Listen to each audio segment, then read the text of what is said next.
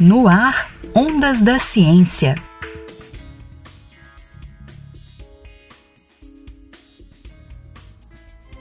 There's hydrogen and helium, then lithium, beryllium, boron, carbon everywhere, nitrogen all through the air, with oxygen so you can breathe, and fluorine for your pretty teeth, neon to light up the sign, sodium for salty times, Magnesium, aluminium, silicon, phosphorus, then sulfur, chlorine, and argon. potassium. 2019 é o Ano Internacional da Tabela Periódica. A decisão é da Unesco e tem como objetivo reconhecer a importância da tabela como uma das grandes conquistas da ciência.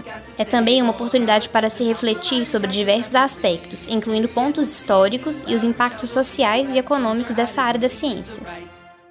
A tabela periódica é uma disposição sistemática dos elementos químicos, ordenados pelos números atômicos, pela configuração eletrônica e pela recorrência das propriedades periódicas. Simplificando, é uma forma de organizar todos os elementos químicos de acordo com suas propriedades.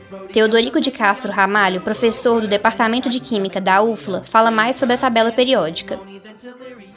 entender eh, diversos conteúdos da química exige um certo grau de abstração. Dessa forma, utilizando a tabela periódica, fica claro que existe uma racionalização, uma sistematização para a natureza. Ela conta com todos os elementos químicos descobertos pelo ser humano, fornece informações sobre os elementos, fornece informações sobre o estado físico, a temperatura ambiente, por exemplo, classifica os elementos em metal, não metal, de acordo com as suas propriedades, a tabela periódica, penso eu, é o símbolo de maior prestígio para os químicos.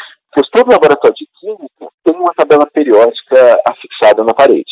Então, em termos de aplicação, a tabela periódica pode ser usada para deduzir as relações entre propriedades e elementos químicos, predizer propriedades de novos elementos químicos ainda não ela serve para analisar o comportamento químico é, e prever o comportamento de átomos e das moléculas que são formadas por átomos.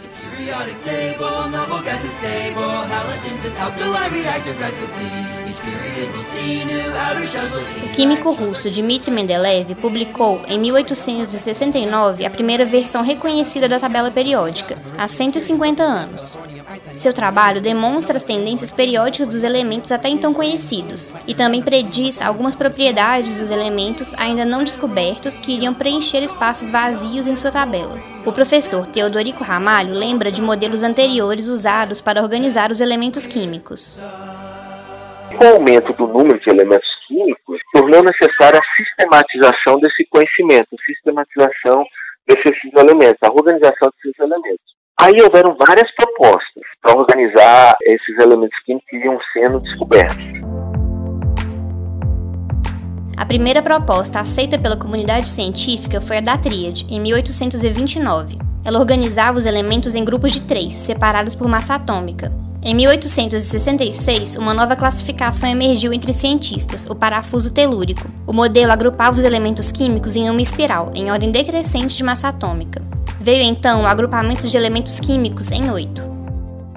Avançou bastante, porque a- nessa classificação, lítio sódio e potássio ficaram juntos, o que acontece hoje na classificação atual. É, entretanto, ela falou o seguinte, que nenhuma regra numérica foi encontrada para que se pudesse organizar completamente os elementos químicos. Então, ela classificava, mas não existia uma regra numérica que a gente pode, pudesse racionalizar as propriedades dos elementos químicos. Ou seja, elementos químicos próximos não tinham tanto a ver. E aí, então, essa classificação foi abandonada.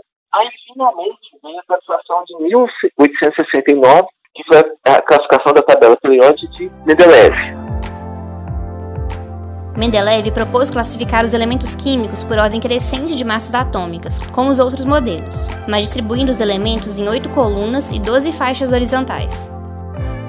Foi tão genial que alguns elementos químicos não tinham sido descobertos na época dele. Ele deixou em branco e previu as propriedades. E quando eles foram descobertos depois, batia com as propriedades que Mendeleev tinha proposto. Então foi, foi um grande avanço. Tá?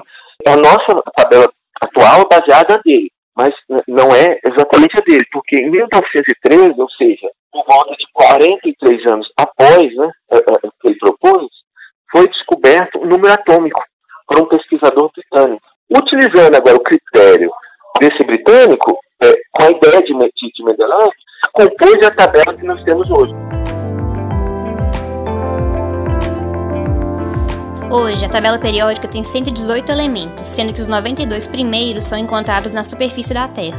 Do 93 ao 118, os elementos foram sintetizados em laboratório a partir de feixes de íons e colisões atômicas. Quando criados, mesmo que por frações de segundo, os dados sobre novos elementos são levados para a IUPAC, União Internacional de Química Pura e Aplicada, que valida os experimentos e os inclui na tabela periódica.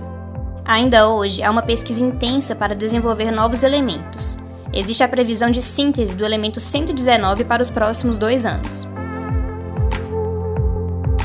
Luísa Lages para o Ondas da Ciência.